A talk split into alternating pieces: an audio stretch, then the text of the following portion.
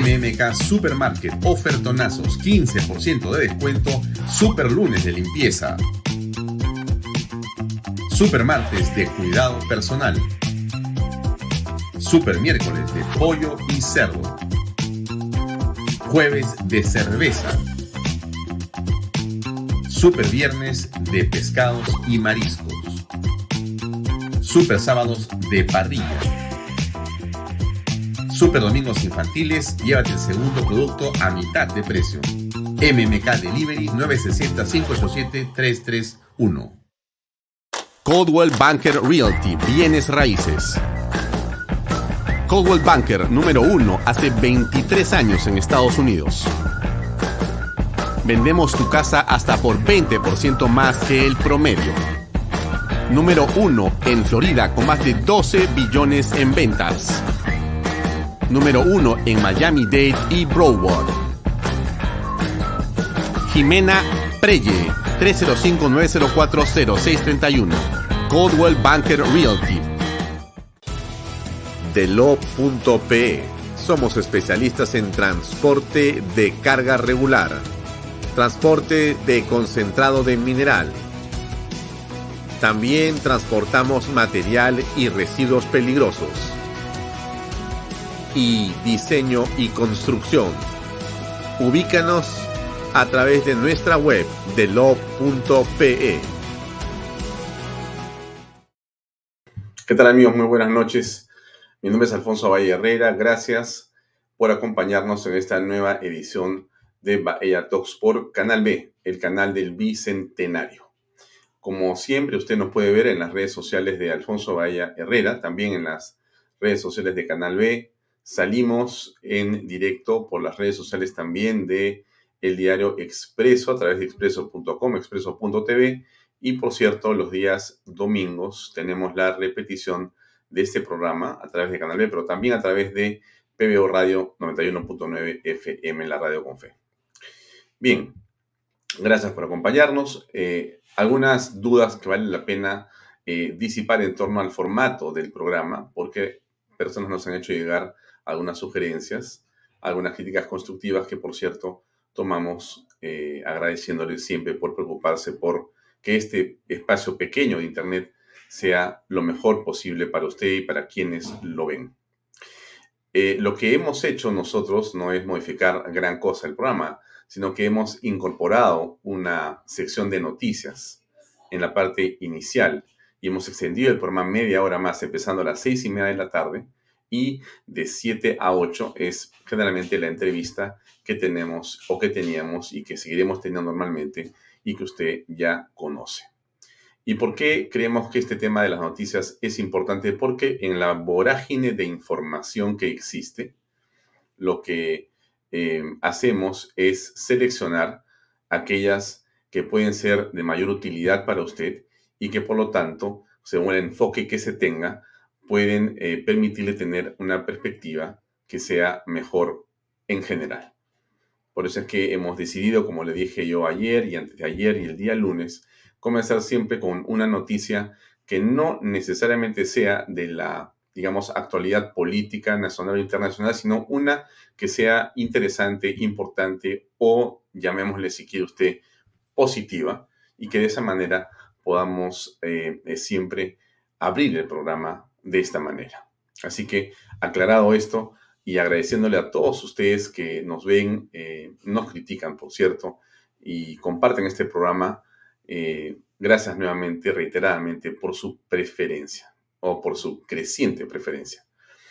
Vamos al programa de esta, de esta noche. Eh, hoy día vamos a tener como invitado a Hugo Guerra, que es un periodista y un especialista muy conocido por sus opiniones, por sus artículos y por la actualidad siempre de su pensamiento.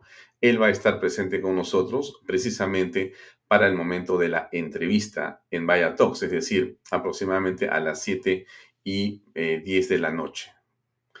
Em, y vamos a tocar el tema del papel de los medios de comunicación, porque en esta situación y en esta coyuntura que estamos atravesando en el país, la pregunta que muchas personas nos hacen a nosotros y está en las calles y plazas es cómo salir de este entrampamiento, cómo eh, resolver el problema de un gobierno, de un ejecutivo, de un presidente de la República que sea prácticamente parapetado en eh, su espacio, en su eh, banda presidencial, por llamarlo de alguna manera, o si usted quiere, debajo de su sombrero, y no atina o no considera o no le interesa dar ninguna explicación a los actos, a las conductas y a las acciones que desarrolla. No explica absolutamente nada sobre ninguna política pública. Tiene discursos aislados, desconectados. No permiten ver qué piensa el presidente o qué piensa el gobierno. Y como hemos conocido en las últimas horas, la eh, situación de su, digamos, eh, papel en una serie de actos eh, sospechosos ya ha traído como consecuencia la formulación de una investigación de la Fiscalía de la Nación, que por cierto tiene una serie de circunstancias criticables, que vamos a tocar también el día de hoy. Bien, dicho esto, déjenme avanzar con el programa de esta noche para poder compartirlo con ustedes. Comencemos eh, por hablar de los tequis. Así es. Eh, esta noticia me parece eh, una noticia interesante porque la encontramos hoy en los medios y nos parecía que podía perderse y más bien queríamos que no ocurriera ello. Los tequis son las personas que están vinculadas a la tecnología, pero estos usuarios de adminículos, de gadgets, de celulares o de iPads, etcétera, eh, poseen, en el caso del Perú, en promedio, siete dispositivos tecnológicos. Siete dispositivos tecnológicos.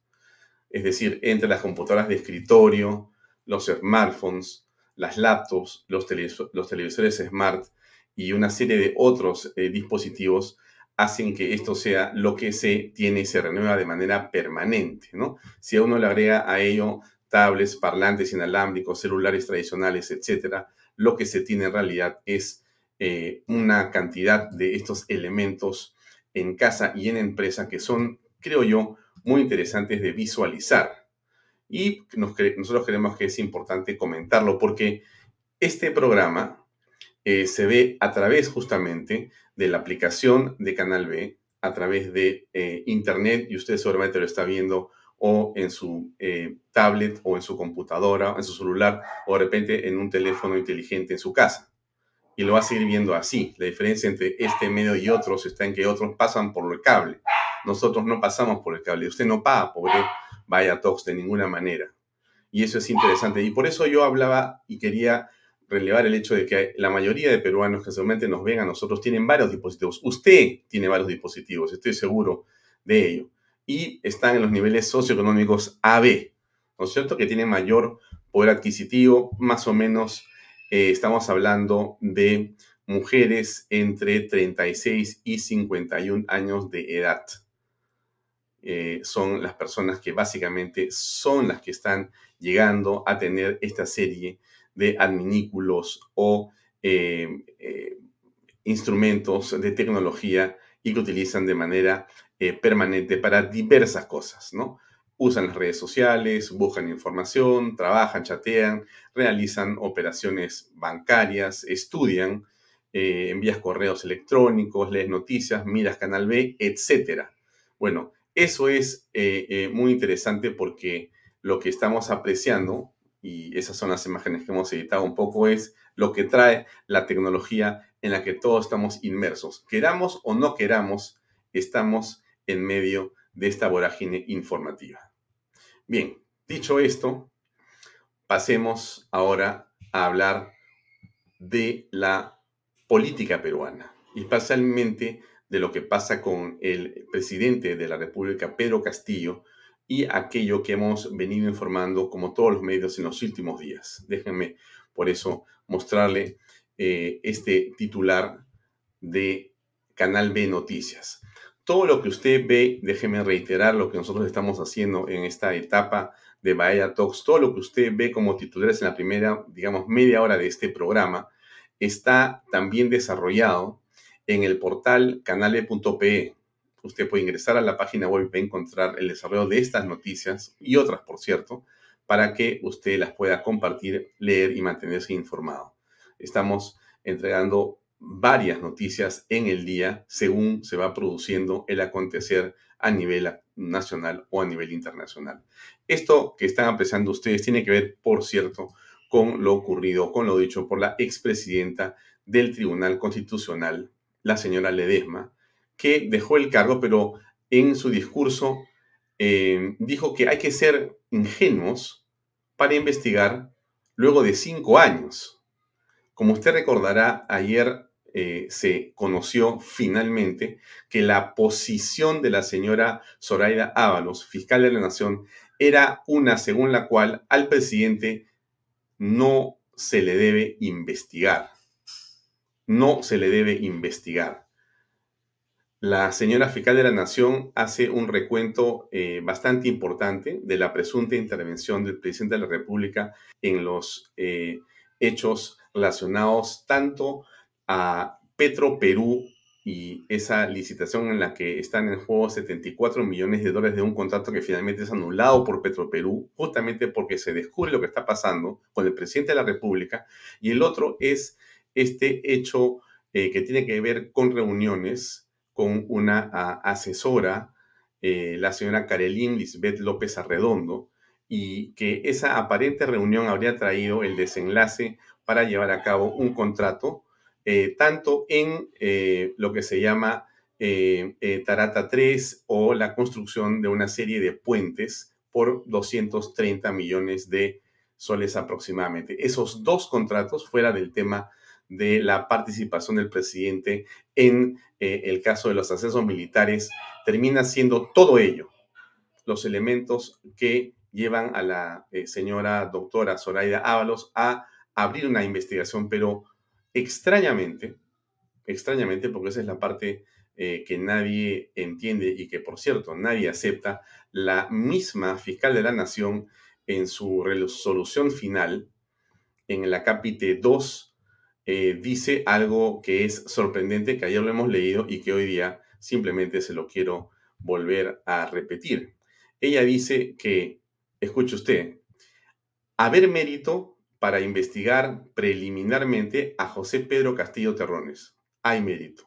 En su condición de presidente de la República por la presunta comisión del delito contra la administración pública, tráfico de influencias agravado en calidad de autor y por el delito de colusión en calidad de partícipe y otros que se determine en el curso de la investigación. Todo ello en agravo del Estado y viene las siguientes, digamos, 10 palabras que terminan por traer abajo la justicia en el Perú. ¿Qué dice en esas últimas 10 palabras?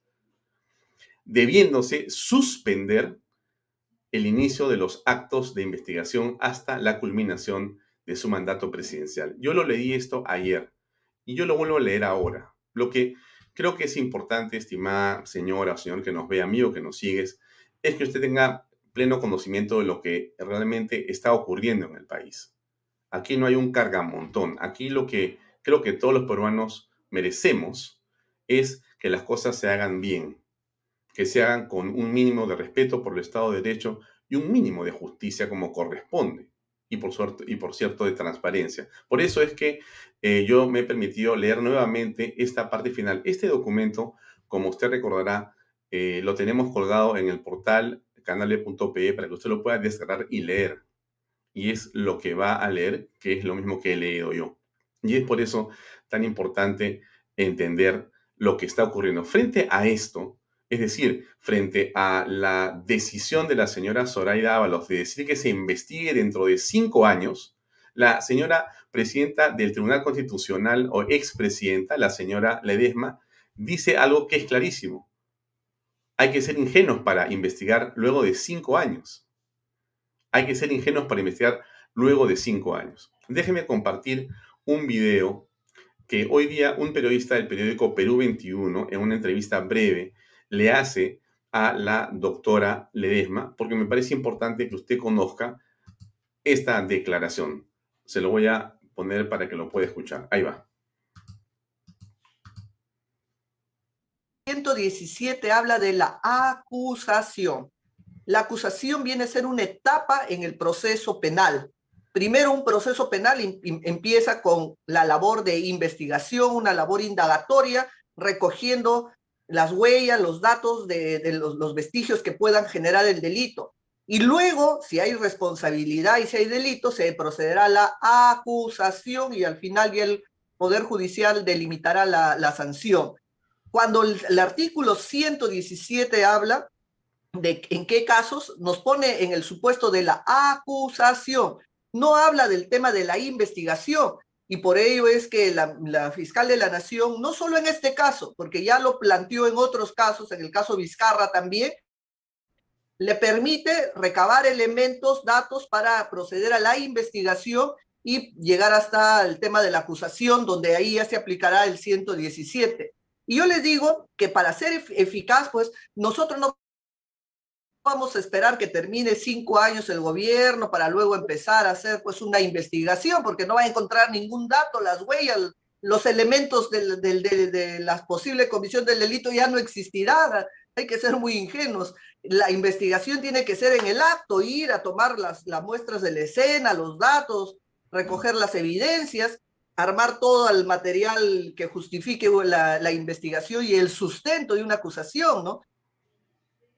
Sí, en realidad eh, lo que dice la doctora Ledesma eh, tiene bastante lógica y parece imposible pensar que una investigación de estas características e importancia pueda eh, aguardar cinco años y que no pase nada y que no se borren evidencias fundamentales. Frente a este tema, el defensor del pueblo dijo que no hay ninguna posibilidad de conocer la verdad luego de pasados cuatro o cinco años. Lo declaró él eh, también de varias formas. Él se ha pronunciado sobre esta decisión de la Fiscalía de la Nación de suspender los actos de investigación preliminar. Investigación preliminar, no acusación. Investigación preliminar. El artículo 117 se refiere a que el presidente no puede ser acusado pero como ya conocemos y ya hay antecedentes al respecto cuando se investigó al presidente o expresidente Vizcarra, eh, en realidad Pedro Castillo sí podría ser preliminarmente investigado, como dice en la primera parte de su resolución final y conclusión la señora Soraido Ábalos, pero que sorprendentemente en las últimas 12 palabras dice pero que tiene que ser suspendido todo proceso de investigación hasta que termine su mandato. La ex magistrada que ustedes han escuchado, el defensor del pueblo y muchas personas en los medios y también en el Congreso han señalado que esto es realmente inaceptable. Y hay en general en la opinión pública una indignación creciente por lo que estamos apreciando en el país. Bien, dicho esto, déjenme pasar a la siguiente eh, nota que también tiene que ver con lo que estamos conversando. Y es que el abogado de Pedro Castillo dice que no entregará la lista de visitantes a Breña que prometió Milta Vázquez porque esta no existe. No existe. Eh, en realidad ya no sabemos a quién creerle. Es Eduardo Pachas, el abogado eh, de Pedro Castillo. Y él señala que em, no es responsabilidad de Pedro Castillo hacer esa lista porque no es la función de un presidente hacer listas. No es la función de un presidente hacer listas. Al respecto, el procurador eh, ha dicho eh, algo muy importante. Me refiero al procurador Soria, que es eh, quien ha acusado al presidente Pedro Castillo. Antes, déjenme ver si tenemos aquí un video del doctor Aníbal Torres diciendo eh, su parte el día de hoy o al abogado de Castillo, que creo que sí está por acá en... Eh, Aníbal Torres lo tenemos aquí. A ver, escuchemos qué dijo. Ah, perdón, antes de poner a Castillo, sí tenemos el video de declaración del, del este, abogado. Acá está, acá está, acá está. Escuchemos, por favor en esa no hay una lista de visitantes a la casa el, presidente él no tiene una lista de la casa de Zarratea porque en primer lugar él no hace la lista ni el, ni en Palacio de, de Gobierno él hace la lista. Es que no existe ninguna lista el presidente de la República no, hace lista de las personas que llegan. Ese es el tema. Respecto a la pregunta sobre el tema de las listas que son información probatoria yo quiero manifestar que Reiteramos lo que yo dije hace algún tiempo que el presidente está dispuesto a transparentar información. Ahora esto está ya bajo un proceso legal y hace algunas semanas el presidente de la República ya tiene una defensa legal constituida y dependerá de ellos cómo se administra, cómo se presenta o cómo se maneja la información probatoria. Bien, eso es lo que señala ahora la defensa que la lista no existía, pero la señora Mirta Vázquez dice que sí existía y que este, en todo caso, eh, en su ocultamiento eh, está la decisión del abogado, el señor Pachas, en la estrategia de defensa del presidente. Es insólito lo que escuchamos, pero es lo que ustedes han apreciado. Al respecto, por cierto, Aníbal Torres prepara la artillería contra el procurador del Estado por haber hecho la acusación contra el presidente de la República. Pero hay un tema eh, importante en este acápite, en este punto, que también quiero compartir con ustedes. Y déjenme por eso ponerle esta eh, noticia de un periodista que ha escrito lo siguiente hace unas horas que es René Subiate Paco, del diario Comercio.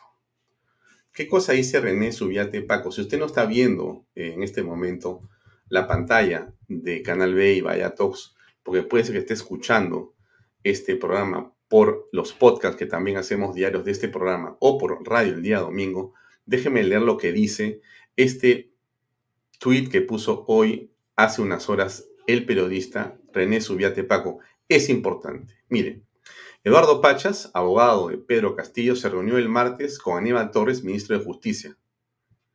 Repito, Eduardo Pachas, abogado de Pedro Castillo, se reunió el martes con Aníbal Torres, ministro de Justicia.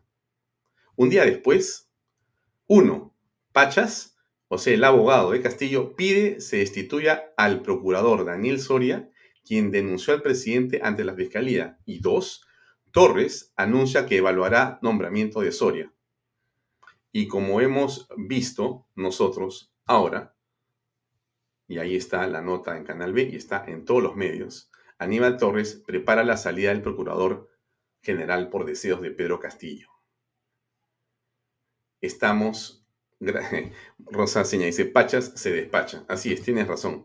Pero esto es lo que viene ocurriendo. El procurador eh, Soria ha dicho que si no hay listas, porque lo que le incomoda al presidente, lo que le incomoda a la defensa y lo que le incomoda, por cierto, al eh, señor Aníbal Torres, ministro de Justicia, que no debería estar eh, haciendo de abogado defensor adicional del presidente, sino más bien encargado de su cartera, por lo menos, es la lista.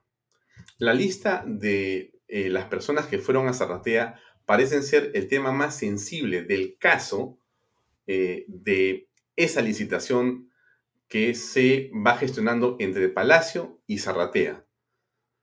¿Qué ha dicho el procurador Soria? Y por eso lo quieren sacar. Ha dicho lo siguiente, si no hay listas, la Fiscalía tiene que reconstruir las visitas por otros medios. Miren ustedes lo importante que es la presencia del procurador Daniel Soria. ¿Qué significa por otros medios, estimada señora, señor que nos ve? Implica eh, muy posiblemente dirigirse hacia las eh, compañías telefónicas para pedirles la información que se guarda en la nube de las llamadas telefónicas de los días y horas en que se estuvo grabando eh, por parte del equipo de América Televisión y Canal N para el reportaje de Cuarto Poder. Esta información de América Televisión y Cuarto Poder ya ha sido puesta en manos de la Fiscalía o de la Procuraduría. Y o entonces hay que, si no se tiene en la lista, habrá que hacer un match entre las horas en que se registran las cámaras y las llamadas telefónicas de las personas que están presentes, entre ellas el presidente de la República, el, el, ministro Carrasco, la señora Carelín y todas las personas que estuvieron presentes en esas reuniones o que se sospecha que estuvieron. Y sabremos finalmente, con claridad, quiénes estuvieron presentes y finalmente qué beneficios obtuvieron de esas reuniones. Eso que yo le estoy comentando es lo que está siguiendo como pista Daniel Soria y esa es la razón principal de querer sacarlo del cargo público que tiene, que es defender los intereses del Estado, no del gobierno y menos del presidente de la República. Bien, dicho esto, pasemos a otra nota. Efectivamente, estamos en una situación donde el Omicron, que es la variante del COVID, tiene una alta eh, eh, dificultad o rapidez en el contagio. Si bien da la impresión de que no es letal, sí efectivamente tiene una velocidad enorme en el contagio y viene contagiando cada vez a más personas, entre ellos aparentemente una gran cantidad de jóvenes.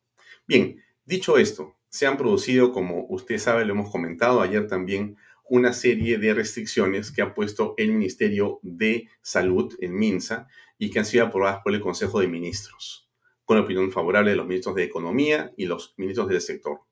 Bueno, el señor José Luis Silva, exministro de Turismo, eh, y que actualmente es eh, miembro y eh, directivo y representante de las asociaciones de restaurantes y afines, ha puesto el grito en el cielo.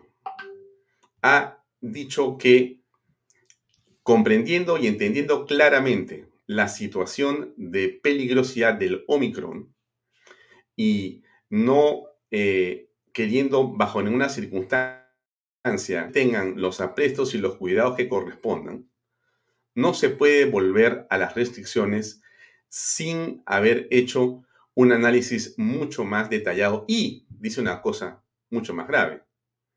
Lo que está ocurriendo en el fondo es que se pretende construir una cortina de humo para evitar que se siga hablando del tema de la forma en que la fiscal ha blindado al presidente de la República, como lo hemos apreciado en las últimas horas.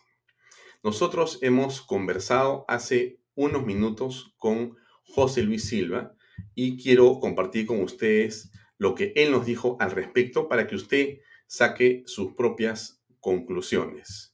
Aquí está la conversación tenida con José Luis eh, eh, en eh, nuestra plataforma Canal B. Ahí va para que la puedan escuchar.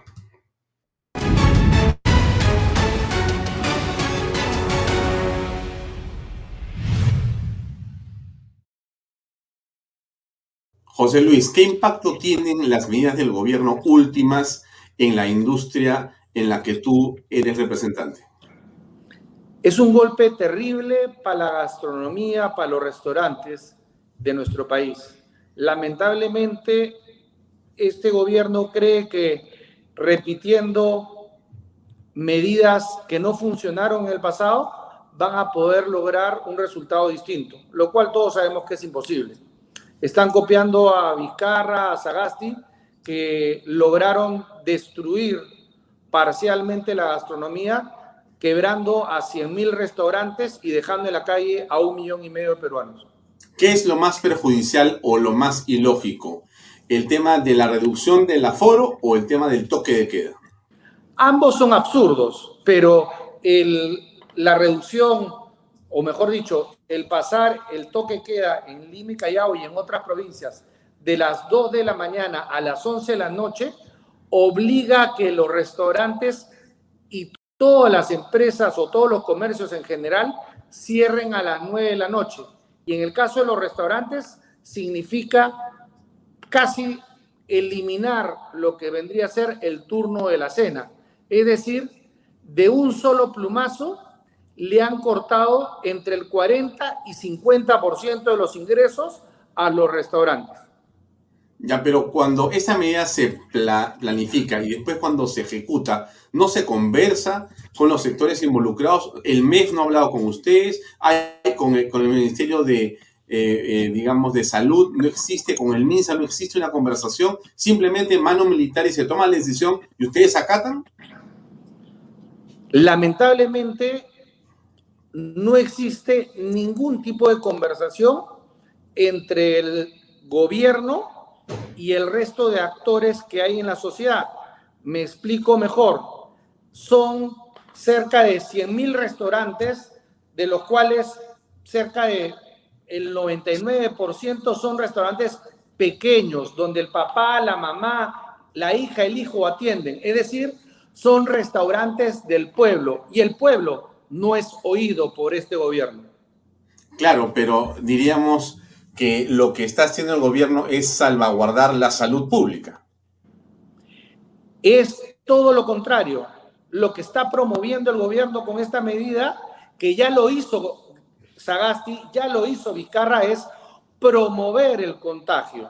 Porque si antes yo tenía hasta las 2 de la mañana para llegar a mi casa, ahora tengo que llegar antes de las 11 de la noche. Entonces, los buses, el metropolitano, las combis van a estar abarrotadas por la gente porque tienen menos tiempo para llegar a su casa y tienen que de alguna manera subirse en el primer micro que pase delante. Y eso hace que aumente los contagios. Todo lo contrario a lo que ellos dicen que están buscando. Eh, José Luis, en medio de eh, acusaciones de la Fiscalía de blindajes de la misma con respecto al presidente Pedro Castillo, esta medida entonces termina siendo que un distractivo, termina siendo qué cosa, una manera de desviar la atención sobre esos temas o es una exageración? No es una exageración, definitivamente pareciera que fuera una cortina de humo en una coyuntura como la que estamos. Entonces, en vez de estar preocupados de lo que dice la fiscal, lo que dice el procurador, estamos preocupados en el aforo de los restaurantes, en el tema del toque de queda, en la variante Omicron que no está siendo letal. Más peligroso es resfriarse que contagiarse de COVID con la variante Omicron el mundo ha demostrado que es una variante del COVID que no es peligrosa, pero acá nos quieren asustar y meternos dentro de nuestras casas para que no veamos las cosas que están pasando. Ahora, ¿hay alguna manera de actuar por parte de los gremios o de los que son afectados en los negocios en los que tú representas o simplemente van a acatar y punto? ¿Cuándo termina esta restricción? Supuestamente es hasta el 16 de febrero, eh, con lo cual significa más de un mes de estar eh, con negocios que, está, que estaban mal, que estén peor. Y significa que decenas de miles de peruanos se van a quedar sin trabajo y no sabemos cuántos restaurantes más van a verse obligados a cerrar sus puertas definitivamente. Lamentablemente estamos siendo gobernados por gente que no sabe gobernar. Claro, pero vuelvo a insistir en la pregunta, ¿qué van a hacer ustedes? Porque otra vez de brazos cruzados, estás condenando a la quiebra prácticamente o nuevamente a una serie de restricciones económicas en momentos en que toda la economía está tratando de sacar la nariz para no ahogarse y te meten ahora un turno completo de corte de la noche que casi pulveriza la posibilidad de poder establecerse o estabilizarse. El día de mañana vamos a tener una reunión con el grupo de gremios que pertenecen a la Unión de Gremios de Restaurantes ya para ver qué es lo que vamos a hacer. Lo que dices tú es muy cierto. Lamentablemente, todos los peruanos nos estamos acostumbrando a ser maltratados por el gobierno. Y eso es algo que no debemos de permitir. Acostumbrarse a que las cosas se hagan mal no las vuelve buenas. Bien, eh, José Luis, muchas gracias. Muy amable por tus declaraciones.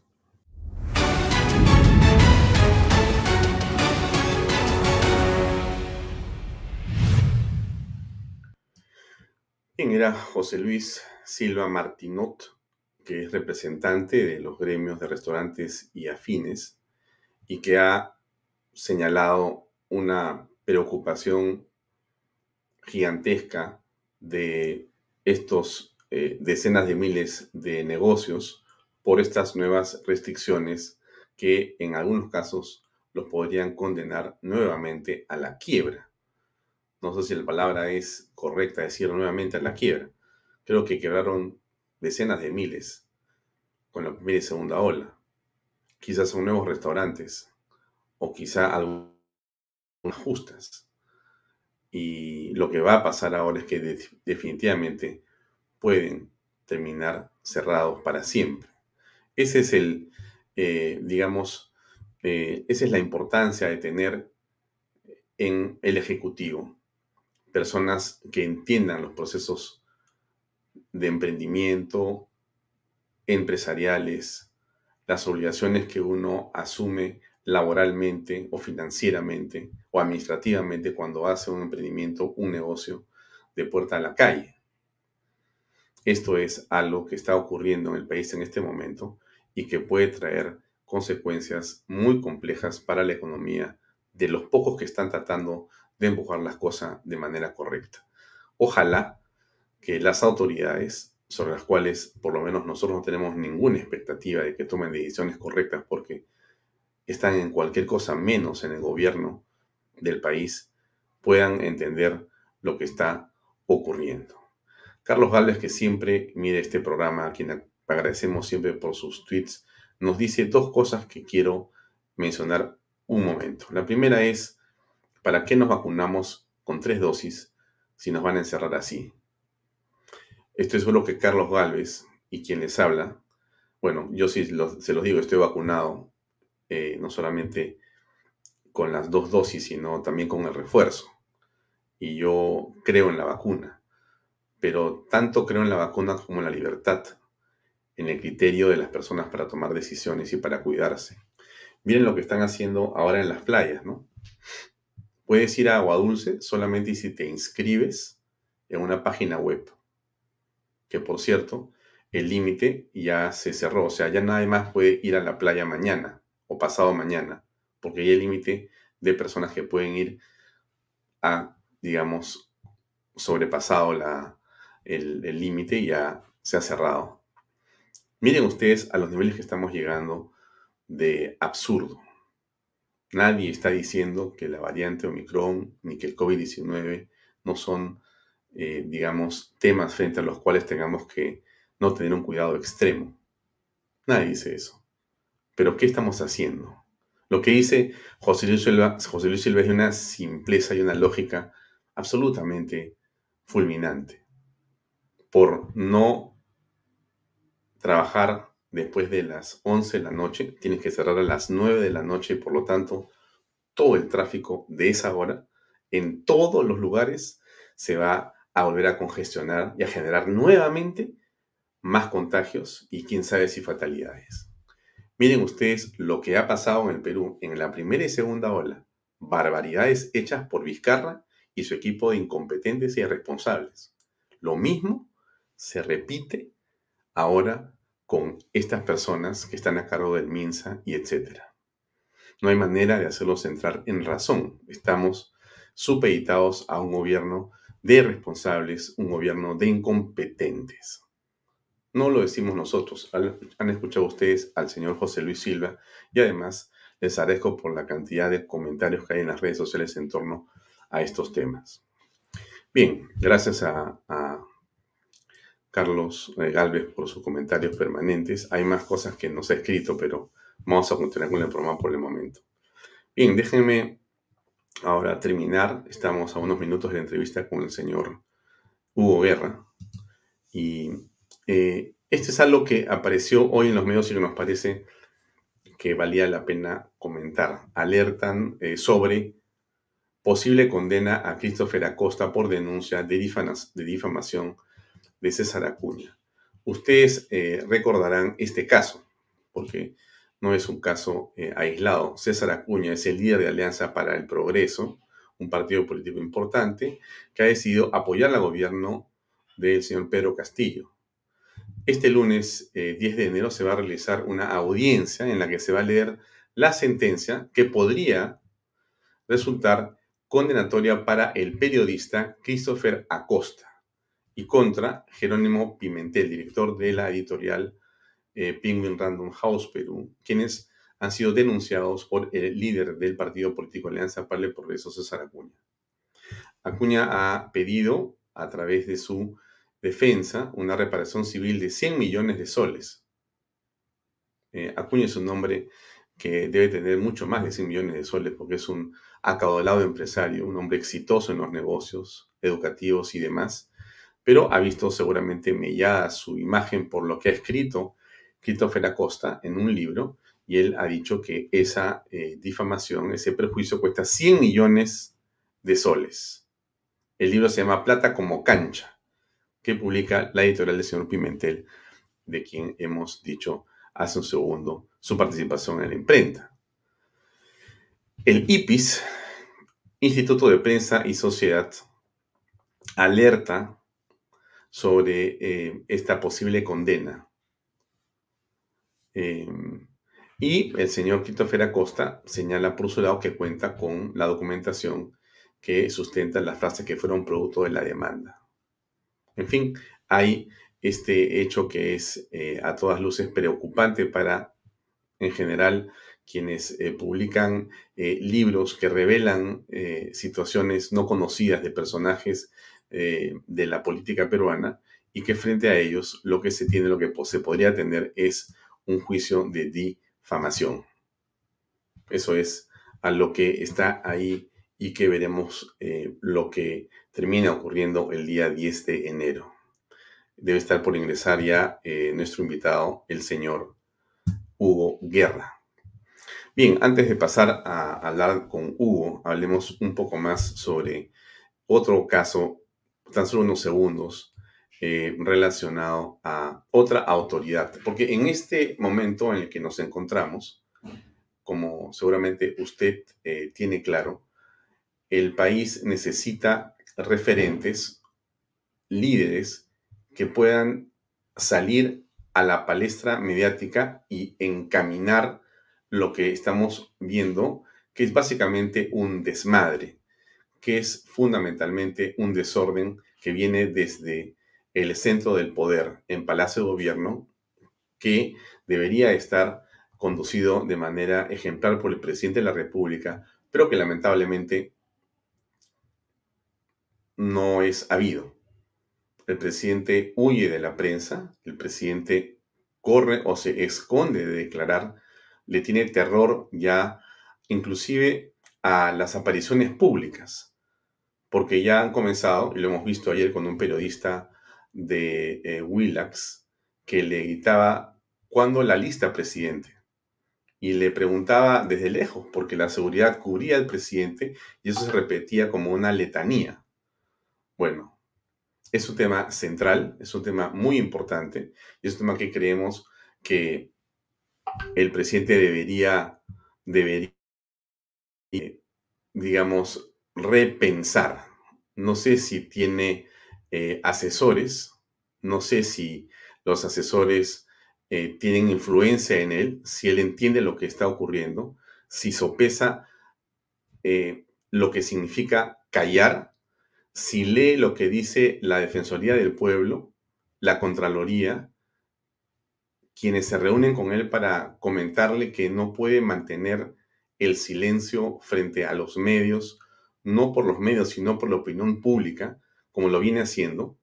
Se lo han dicho ayer en el discurso también eh, en el eh, cambio del presidente del Tribunal Constitucional.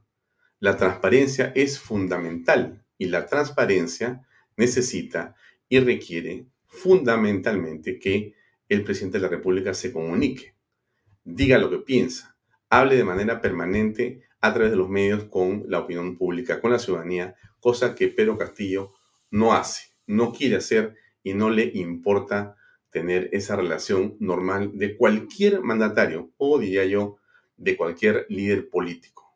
No existe. El presidente de la República se mantiene al margen y considera o cree, por lo que vemos y apreciamos, que las cosas deben quedarse como están. Nosotros nos preguntamos, y usted también lo hace, ¿esto va a ser la forma de gobierno de Pedro Castillo de aquí en adelante? ¿O qué cosa va a ocurrir? ¿O hasta cuándo vamos a mantenernos así como estamos ahora? Es una pregunta que yo no tengo la respuesta. Eh, esperamos tener, por cierto, algo más que decir al respecto. Dos temas eh, muy concretos. Primero, esto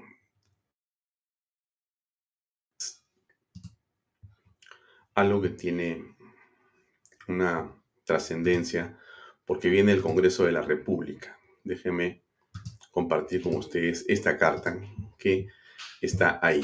Así es, muy urgente. Es una carta de fecha 6 de enero. Déjenme ponerla ahí para que la puedan apreciar. Miren, es un oficio que está dirigido a la autora Gladys Echaíz. Déjenme, antes que nada, creo que llegó Hugo Guerra. Hugo, ¿cómo estás? Buenas noches. ¿Cómo estás, Alfonso? Acabo de conectarme. Encantado de estar contigo. Muy bien. Eh, déjame simplemente hacer la mención a esta carta que hoy día envía un congresista a la doctora Gladys Echaíz eh, sobre el tema del doctor Aníbal Torres y empezamos rápidamente con la conversación. Esta carta, amigos, que tiene que ver con lo que está pasando en el país en este momento, está fechada 6 de enero del año 2022. Es la señora congresista doctora Gladys Echaíz Margot.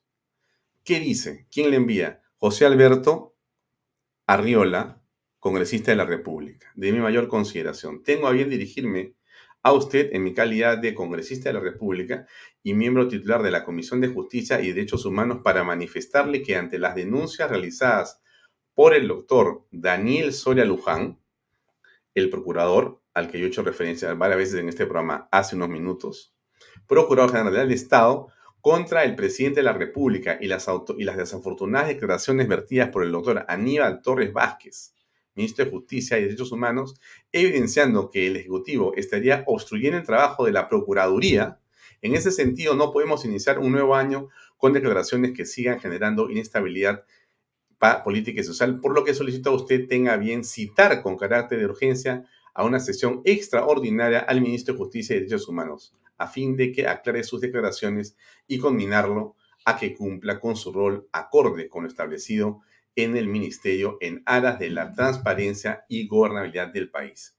Bueno, ahí tienen a un congresista que está pidiendo que se cite al señor Aníbal Torres, que por momentos da la impresión que o no entiende qué significa el cargo de ministro de Justicia, ni a veces la democracia, lo decimos como respeto cuando merece la persona, pero por cierto, como cargo eh, público nos parece un desastre en la manera que eh, lo está llevando a cabo.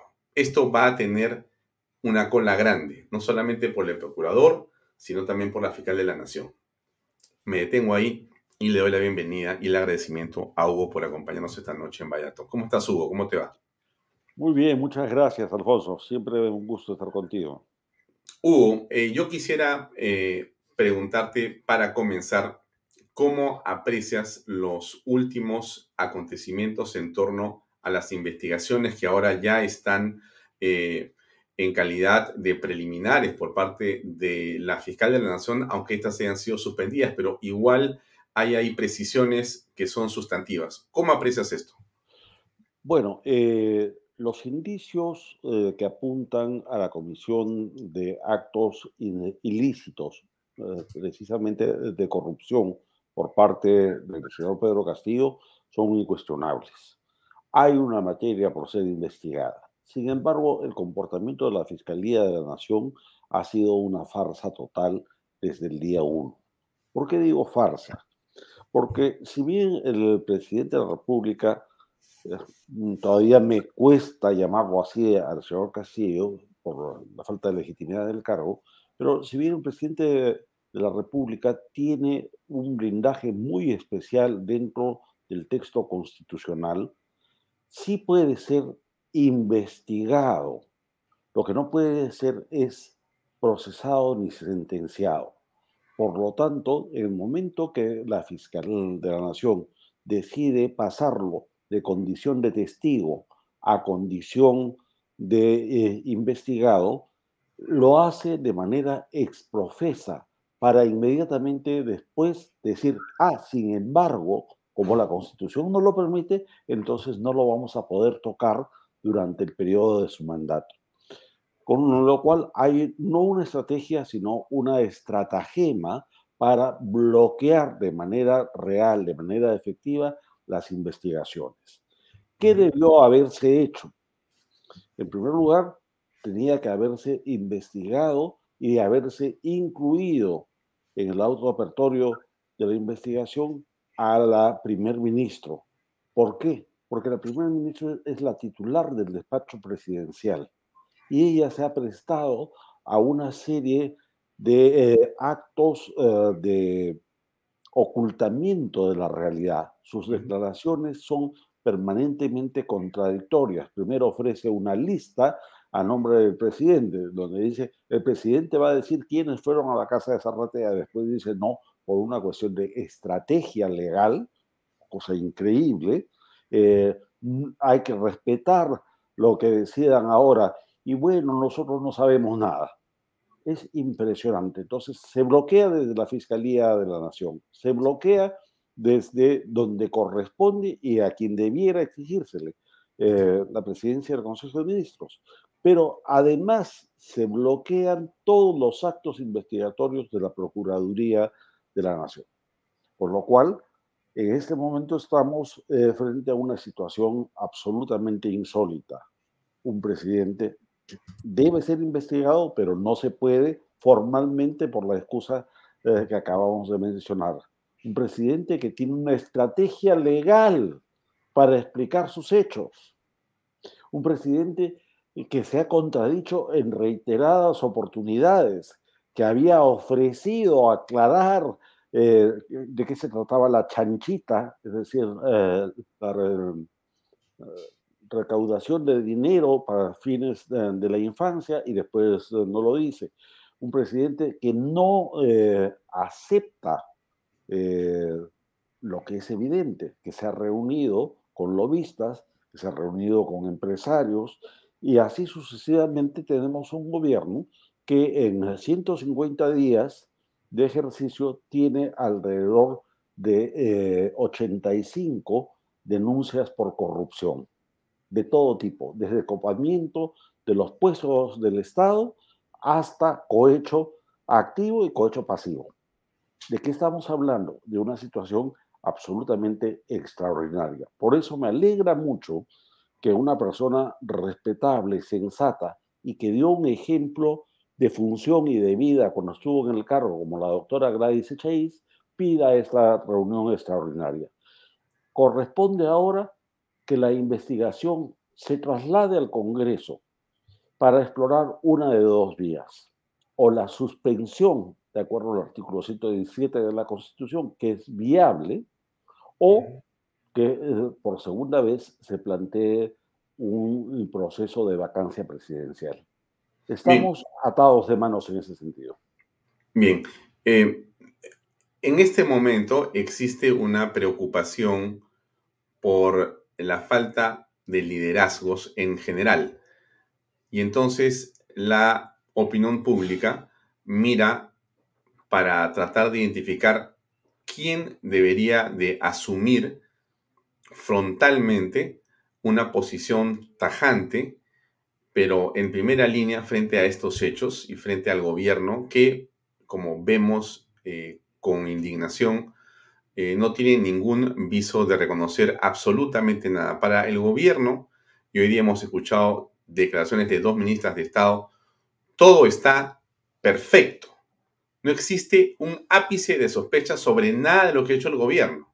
Y entonces la pregunta viene por ahí, estimado Hugo, es ¿quiénes deberían ser los llamados justamente a asumir ese liderazgo? Y te lo digo por la siguiente razón y permíteme compartir esta nota del diario El Comercio. Eh, la Contraloría haya presunta responsabilidad penal de Muñoz, o sea, el alcalde Jorge Muñoz, alcalde de Lima, en designaciones irregulares en Parque de las Leyendas.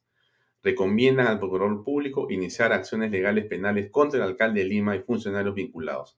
Es la segunda vez que la Contraloría detecta presunta responsabilidad penal de Jorge Muñoz por cargos que no cumplen requisitos, etc. Pero la pregunta o el tema es cuestionado. Un líder, que es el alcalde de Lima, también cuestionado.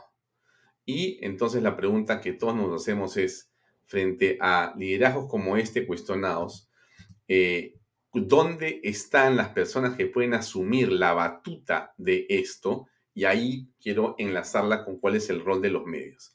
Antes que me contestes, dejo la pregunta ahí. Déjame simplemente mencionar a mis auspiciadores unos breves momentos. Pasamos a tu respuesta.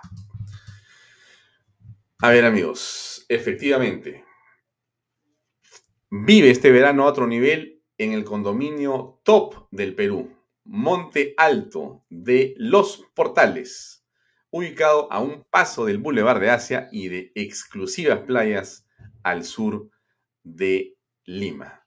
Regístrate y aprovecha las ofertas online. Tienen ustedes ahí la dirección web donde pueden hacer este ingreso de datos y de recibir información inmediatamente y registrándose. losportales.com.pe.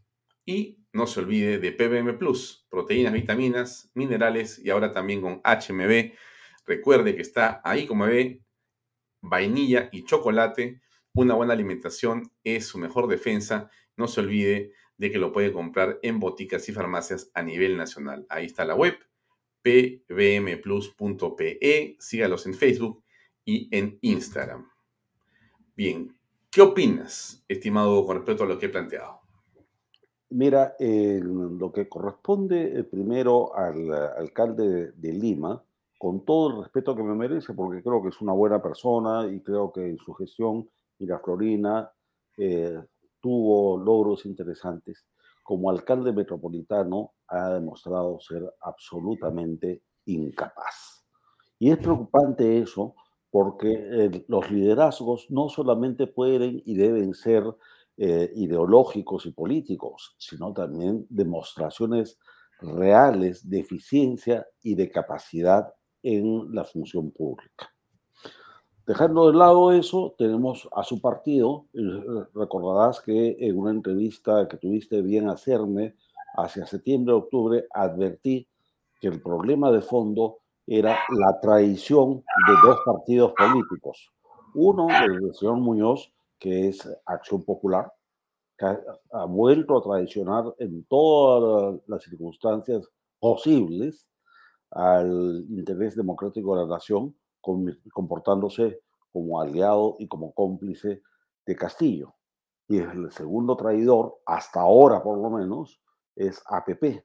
El señor César Acuña ha dejado clarísimo que tiene un verbo muy florido, pero que en la práctica no sostiene con el voto de su bancada las decisiones que podrían contribuir a corregir los rumbos erráticos de la democracia peruana. Ahora, es de lamentar, yo estoy profundamente preocupado, que eh, en las otras bancadas, llámese Renovación Popular, Avanza Perú y eh, Fuerza Popular, entre otros, esté pasando algo gravísimo. Se pretende ir a elecciones municipales y regionales en toda la nación, que ya han sido convocadas el día de ayer para el eh, día primero de octubre, y sin embargo no se ha podido lograr fórmulas de unidad. El señor César Combina, que me parece un joven político con mucho futuro, con una posición muy interesante a título personal, ha optado por eh, regresar a las fuerzas de Fuerza Popular y eh, ofrece conversar con los precandidatos de otras agrupaciones. Pero eh, esa conversación podrá ser muy bonita. Sin embargo, justamente el día de ayer se cerró la posibilidad de hacer alianzas electorales y de hacer eh, frentes comunes. Entonces, veo que nos estamos eh, orientando a un modelo venezolano de oposición, donde hay fuerzas importantes, pero esas fuerzas no logran lo esencial, ponerse de acuerdo en fórmulas viables de gobierno local, regional y nacional. Por su lado, Hernando de Soto, no sabemos realmente a qué está jugando. Tiene idas y venidas partidarias. Creo que todavía no entiende que él es en todo caso un líder de referencia profesional e incluso de referencia moral, pero no es un líder de masas. Eh, Rafael eh, López Aliaga está recorriendo el país, todavía no conocemos cuáles van a ser los resultados finales, y el fujimorismo de pronto reaparece de una manera extraña, eh, hackeando a la oposición desde adentro. Yo estoy profundamente disgustado, como analista simplemente, con este tipo de reacciones opositoras. Vamos por muy mal camino a no ser que logremos en último momento que haya una unidad, ya no solo ideológica, porque todos compartimos la necesidad de volver a un sistema plenamente democrático, de combatir el comunismo, de restablecer un sistema económico eh, racional, de capitalismo popular, todos coincidimos, pero los egos, las vanidades son terribles. Ahí hay que recordarles a todos los eh, candidatos el bendito eclesiastés. Vanidad de vanidades, todo en el mundo de vanidad. Y por la vanidad de estos líderes no logramos sumarnos. Entre tanto, son más de 140 los colectivos que se mantienen aún hoy en la calle activando en contra del comunismo, pero que están desconcertados. El Congreso se demora, camina a un paso de tortuga no hay eh, alianzas evidentes y las cabezas partidarias están totalmente dispersas. Preocupante. No te escucho, Alfonso. Perdón, has dicho algo que me parece crítico y entonces viene la pregunta que quedó colgando también. Frente a este hecho, es decir, cuando los políticos o los eh, supuestos líderes no aparecen o no hacen aquello que los ciudadanos están apreciando como lógico, eh, la unidad es un tema central, el consenso es un tema central entre fuerzas parecidas o pensamientos similares, lo que queda es el consenso y la unidad y eso no se produce. O sea, frente a la dispersión y a la gravedad de lo que pasa en el país, la pregunta que te hice y te la hago nuevamente es, entonces, ¿cuál podría ser el papel que deberían jugar los medios de comunicación para poder tomar la batuta en la responsabilidad, no sé si la palabra es de buscar la unidad o en todo caso de señalar claramente cuál debe ser el derrotero de esa opinión pública y cuál es la obligación de tomar decisiones más allá de los egos. La primera responsabilidad que tienen los medios ah, de comunicación es informar con claridad, transparencia y con un esfuerzo dentro de todo lo posible de objetividad. Nadie dice que no tengan sus líneas editoriales, nadie dice que no tengan una postura política, pero deben informar con transparencia. Y no lo están haciendo. Eh, Alfonso, muchas veces lo hemos conversado y creo que contigo coincidimos. Estamos frente a un régimen comunista, no estamos ya en un sistema democrático. La mejor demostración de eso acaba de ocurrir, se acaba de nombrar a eh, prefectos y personal del Ejecutivo en toda la nación y con eso se está haciendo la revolución comunista desde adentro, sin disparar una sola bala. Así de sencillo. Este mismo oh, régimen comunista, como es despótico, está alterando la institucionalidad eh, castrense, la institucionalidad policial y además está corrompiendo toda la administración pública. Poco de lo que está ocurriendo sale en los medios de comunicación. Hay una especie de filtro que se mantiene.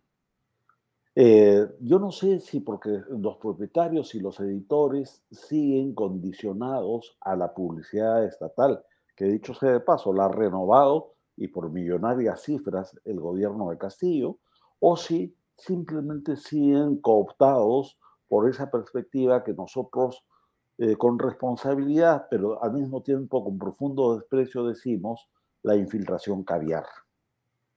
Y entonces la ciudadanía no logra tener la información de la magnitud de la crisis que ya estamos viviendo y lo que se nos viene. Si tú a un ciudadano de a pie le pudieras explicar en términos periodísticos muy sencillos que probablemente para julio de este año ya vamos a estar viviendo en miseria generalizada, la reacción ciudadana sería otra. Los medios de comunicación en promedio siguen traicionando el deber ser del derecho a la información pública. Siguen jugando más a las necesidades de las empresas y a los motivos subalternos de sus propietarios y de sus editores antes que jugando en favor de lo que debe ser la norma, la verdad, la búsqueda de la verdad y la publicación de los hechos trascendentes. Eh, ahí hay otra excepción. Tenemos un consejo de la prensa que mm, hasta ahora brilla por su ausencia frente a las arremetidas del eh, gobierno contra los medios de comunicación, contra los periodistas. Tenemos del otro lado a señores periodistas de larga tradición y de reconocimiento por eh, su trayectoria, que sin embargo se prestan para ir de rabonas eh, a una reunión con el presidente de Castillo y servirle de traductores políticos e ideológicos y lavarle la cara. ¿Cómo no estar eh, no solamente apenado, sino defraudado por el comportamiento de los medios de comunicación. No estoy eh, en particular en un día que, de esos que uno a veces dice estoy de ánimo caído o pésimo. Creo, eh, Alfonso, que hoy en particular veo las cosas con más realismo. No estamos reaccionando ni como sociedad, ni como élite política, ni como medios de comunicación eh, a la altura de la gravedad de los hechos que nos plantea el régimen de Castillo. El periodismo, y tú conoces bien eh, la profesión porque has estado vinculado al diario de comercio durante mucho tiempo, y entonces la pregunta es, ¿el periodismo debe estar cerca del poder? Esta pregunta puede parecer una pregunta inocente, naif, pero a veces hay que preguntar lo obvio, Hugo, porque daría la impresión que se olvida aquello que parece obvio. Por eso la pregunta, ¿el periodismo debe estar con el poder? ¿Cuál es tu perspectiva? No. Yo lo que creo es que el periodismo en sí mismo y los periodistas deben tener poder, el poder suficiente de independencia política, de independencia editorial y de independencia financiera como para enfrentarse a los poderes políticos, gubernamentales y a los poderes fácticos de las empresas, eh, de las iglesias, etc.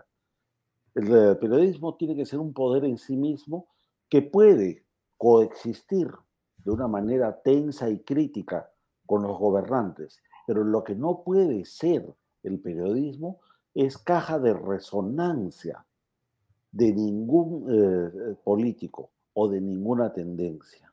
Yo creo que por eso a veces la gente me, dice, oye, pero tú en algún momento defendiste a Keiko Fujimori. Sí, pues la defendí porque la estaban persiguiendo políticamente. Eso no significa que uno sea fujimorista. Oye, pero tú hablas bien de Alan García. Sí, pues porque fue un amigo personal, pero siempre publiqué de una manera crítica. Es decir, los periodistas debemos tener un margen, una distancia suficiente para poder eh, ser la conciencia de la opinión pública. Pero para eso no basta con decirlo, no basta con publicarlo, no basta con tener ediciones bonitas y grandilocuentes. Hay que tener el comportamiento ético personal e institucional de los medios de comunicación para que esa distancia con los poderes eh, políticos y fácticos eh, sea mantenida y respetuosa. Concurrir a una reunión con el presidente de la República a mí no me parece eh, mal per se, pero si es concurrir para ser decodificador, traductor o caja boba de resonancia, me parece pésimo. Mm. Creo que a lo largo de 42 años en el ejercicio de la profesión, He conocido a presidentes de la República, he conocido a líderes opositores, y eso no en sí mismo no ha estado mal, al contrario, hay que conocer, no diría al adversario, hay que conocer al otro, pero ser cómplice, como lo que estamos viendo ahora, eso sí es grave. Eso sí es grave y hay que denunciarlo. Eh, a ver, Hernán Adolfo Benítez Condeso nos escribe lo siguiente. En tiempos de Velasco tuvimos una prensa contestataria, pero hoy tenemos una prensa autoparametrada. Y, era, y es evidente lo que ocurrió en la época de Velasco. Eh, bueno, yo también he sido testigo de excepción. Mi padre trabajó en el comercio, fue testigo de excepción de la forma en que este diario y otros más fueron clausurados y expropiados por Velasco Alvarado el propio diario que mi padre fundó después, El Tiempo, también fue clausurado siete veces. Mi padre fue deportado solamente por dar su opinión y por revelar casos de corrupción enormes del gobierno eh, de ese 12 años de dictadura militar. Entonces la pregunta del señor eh, Hernán Adolfo Benítez Condeso es, hoy la prensa está autoparametrada. La pregunta es, ¿tanto pesa el dinero, bueno, eh, definitivamente la economía de los medios de comunicación masivos en este momento está atravesando por una crisis profunda.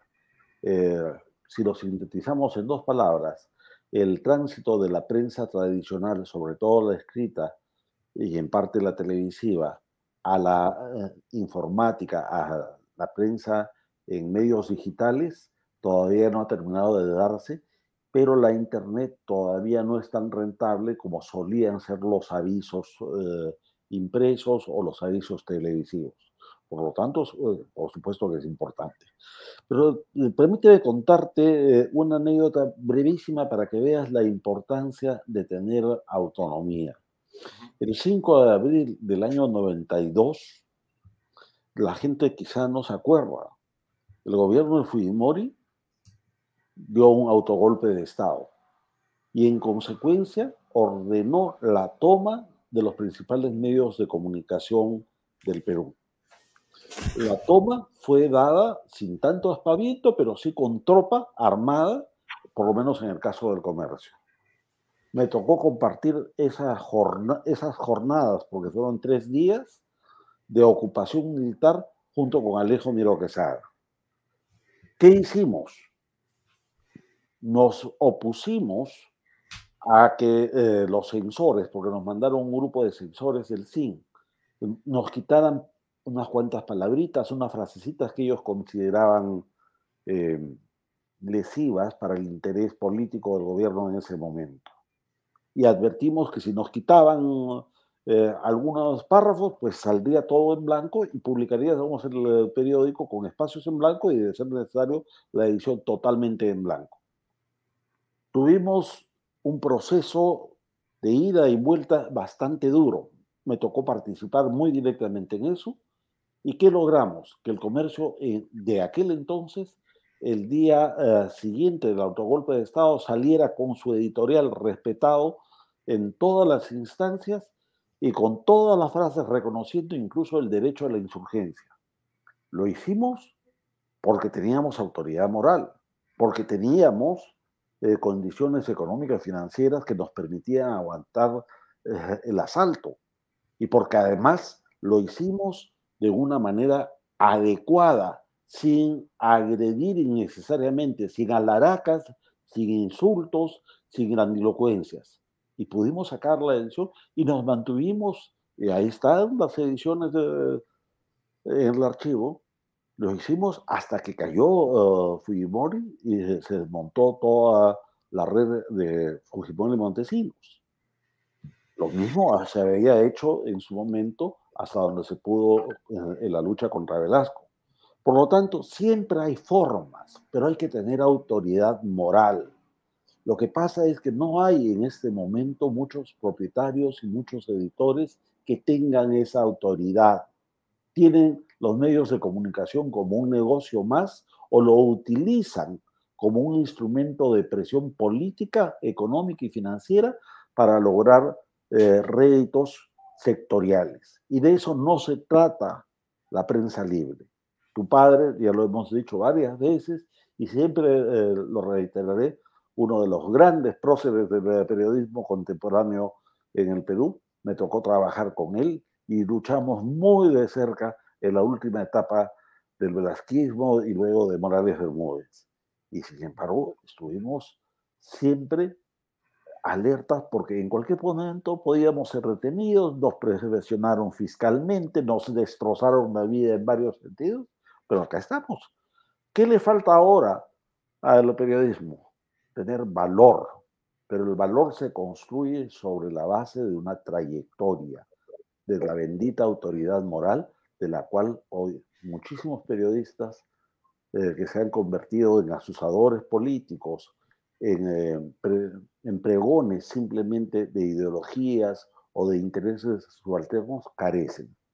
Hay que reconstruir la ética, la moral, independientemente de nuestras posiciones ideológicas. Mm. Ahora, hay un comentario de Paola Torreblanca Fischer que nos escribe si no me equivoco, de Estados Unidos, que creo que es interesante tomar como principio de una siguiente pregunta, ya llegando poco a poco al final de esta conversación, estimado Hugo, y es, ella dice, eh, poco a poco la gente está perdiendo la esperanza y sin esta dejan de pelear, van a buscar cómo acomodarse al nuevo sistema. Es decir, la no solución, la falta de respuestas y de liderazgos de la oposición, la falta de unidad, lo que provoca en mucha gente es la frustración. Y como bien señala Paola Torreblanca Fischer, podría ser que la gente comience a pensar que lo mejor es acomodarse y dejar de estar pensando en que se puede contra un gobierno, dado que la oposición es tan caótica como el gobierno en términos absolutamente claros y políticos. ¿Qué piensas al respecto? Te decía hace unos segundos eh, que estoy profundamente preocupado y es un acto de realismo, no de pesimismo, advertir que efectivamente la oposición está pecando de manera grave en no construir la unidad, no en torno a personas, sino en torno a programas viables. Esto está desconcertando a los colectivos que están en las calles, que se mantienen por cuenta propia bajo una premisa ideológica en contra del comunismo.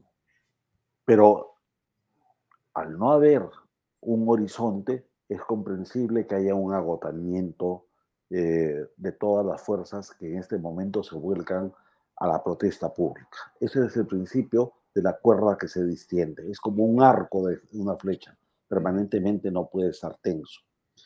Eh, y también es comprensible que haya gente eh, pobre, gente eh, que necesita sobrevivir, que, bueno, empieza a aceptar lo que hay, porque no les queda de otra.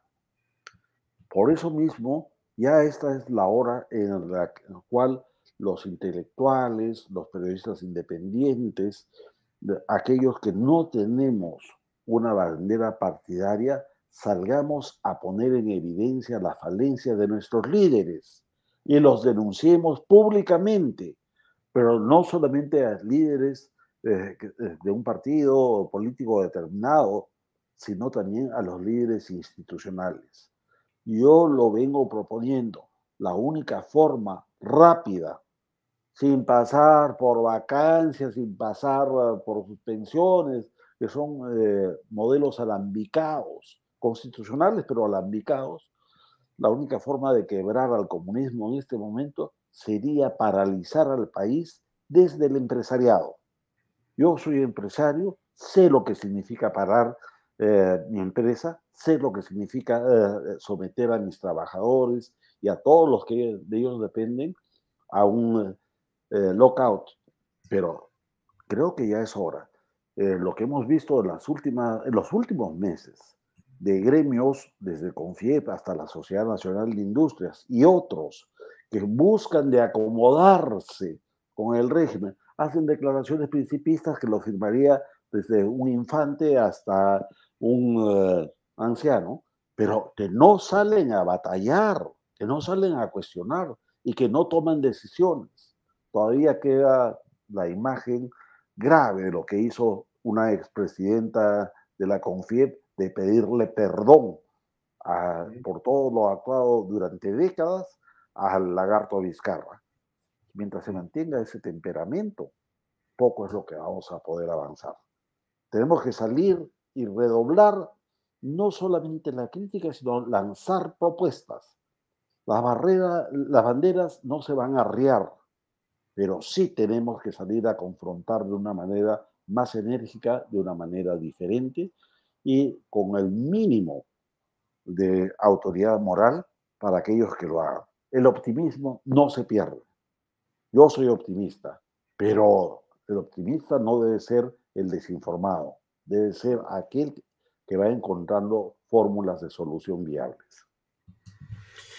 Bien, déjame eh, pasar una publicidad y enseguida entro con la última pregunta. Mañana tenemos un invitado muy interesante eh, también con nosotros que es eh, la persona que pongo en pantalla, es Baltasar Lantarón Núñez. Él es el gobernador regional de Apurímac y tiene una relevancia fundamental porque él habla, obviamente, del costo de la protesta. Él es un hombre que entiende cómo se manejan las cosas al final de cuentas, porque es una autoridad responsable y lo que está diciendo es, bueno, cómo es que el Estado, desde el Poder Ejecutivo, tiene o no la capacidad para poder poner orden en el país. Muy interesante va a ser esa conversación de mañana con eh, Baltasar Lantarón Núñez. Pero antes, déjame pasar a la publicidad y enseguida regresamos, eh, estimado Hugo. Con todo gusto. Bien, ahí tenemos nuevamente Vive este verano a otro nivel en el condominio top del Perú, Monte Alto, terrenos exclusivos en Asia. Es de Los Portales, ubicado a un paso del Boulevard de Asia y a un paso de exclusivas playas del sur. Regístrate y aprovecha las ofertas online. Ahí tienen ustedes la página web losportales.com.p. Es la oportunidad utilice su teléfono, su iPad o su computadora y haga ese registro que le va a traer, estoy seguro, mucha felicidad.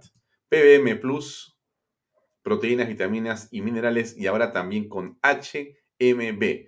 Recuerde, vainilla y chocolate y no olvide el ejercicio como tema que favorece su sistema inmune. Una buena alimentación es su mejor defensa. Cómprelo en boticas y farmacias a nivel nacional. Ahí está la web pbmplus.pe.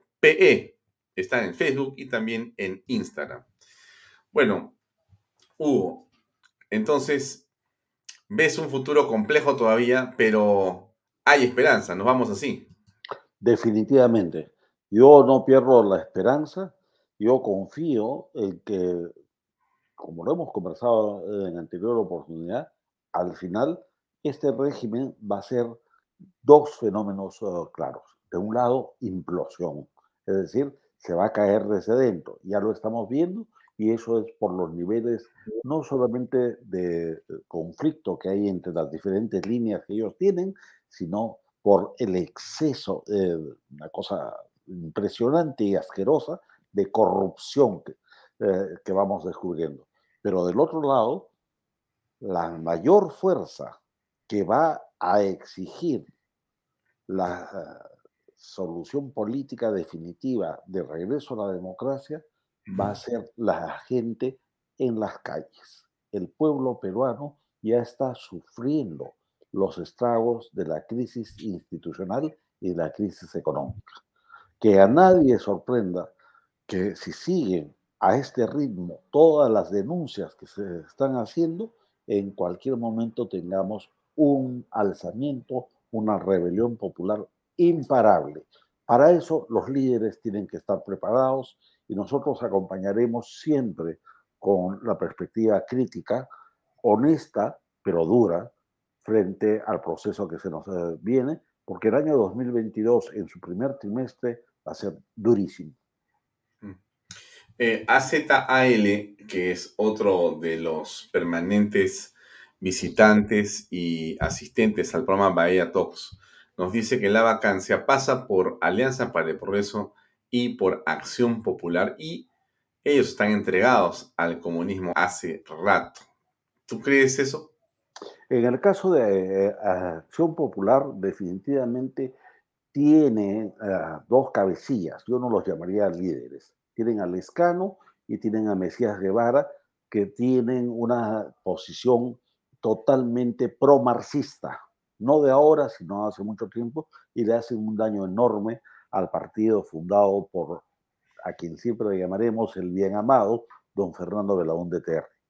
Y en el caso de APP, también lo hemos dicho, la corrupción es lo más grave, con excepción de personas notables y que respetamos y queremos mucho, como la doctora Gladys Echaíz y el general Quiabra, la mayor parte de la bancada es mercantilista y busca la preservación de su pequeña casicazgo como parlamentarios y de una serie de intereses subalternos. La verdad es que a quien tenemos que combatir eh, duramente es en ese orden. Mesías Guevara y Lescano en Acción Popular y al propio César Acuña en APP. Que no sigan traicionando a la democracia. Bien, Hugo, terminamos y te agradezco mucho, como siempre, por acompañarnos y por darte un tiempo para poder conversar en torno a lo que pasa en el país. Estoy seguro que esto va a mejorar. Yo tengo mucha esperanza que vamos a lograr cambiar los temporales del comunismo y que el Perú volverá a brillar con la libertad y con el emprendimiento de los peruanos. Así que volveremos a ser una nación ejemplar en su crecimiento, en su desarrollo y en su institucionalidad democrática, cosa que hoy día, lamentablemente, los gobernantes nos avergüenza. Gracias por acompañarnos. Realmente. Lo que nos va a salvar, eh, querido Alfonso, y me despido con esto, es que la enorme mayoría de peruanos, lo sepamos o no racionalmente, defendemos nuestro derecho a, Dios, a la patria, a la familia y a la propiedad. Y en ese eh, sentido estamos juntos hasta el final. Muy bien, Hugo, muy buenas noches, muy amable por acompañarnos. Gracias. Gracias. Bien amigos, era Hugo Guerra, un hombre con una enorme experiencia. Han escuchado su reflexión y queda para todos en esta noche de jueves. Mañana estamos, como les he eh, prometido, con el gobernador eh, regional de Apurímac. ¿Por qué es importante Apurímac? Por muchas razones, pero si usted de alguna manera aprecia, está vinculado, estudia o cree eh, que le puede interesar el tema de la minería, pues eh, Apurímac es donde está la principal mina del el Perú en este momento, que es Las Bambas. Y obviamente el impacto de lo que está pasando en Las Bambas tiene que ver con cientos de miles de pobladores que viven y están de alguna manera muy vinculados a lo que hace el gobierno regional de Apurímac. Mañana tenemos una excelente conversación con este líder eh, apurimeño. Muchas gracias a ustedes por acompañarnos y nos despedimos hasta mañana a las seis y media en punto, seis y treinta de la tarde hasta las ocho de la noche, como el día de hoy. Gracias y muy buenas noches. Permiso.